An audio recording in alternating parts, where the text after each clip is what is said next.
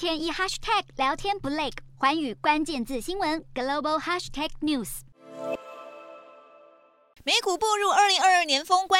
三大指数在三十号全面收黑，道琼下挫七十三点五五点，或百分之零点二二，收在三万三千一百四十七点二五点，年跌幅达到百分之八点八。标普五百指数下跌九点七八点，或百分之零点二五，收在三千八百三十九点五点，年跌幅百分之十九点四。以科技股为主的纳斯达克指数下跌十一点六点，或百分之零点一一，收在一万零四百六十六点四八。点年跌幅最重，达到百分之三十三点一。美股今年创下自二零零八年金融海啸以来最惨的一年，也终止过去三年因为货币宽松政策带来的连升行情。全球股市在二零二二年市值蒸发掉十八兆美元，而美股标普五百指数今年大跌，根据数据显示，与这五天有很大关系。四月二十九号，标普跌百分之三点六，因为美国电商巨头亚马逊第一季业绩大幅下滑，下调财报，引发市场动荡。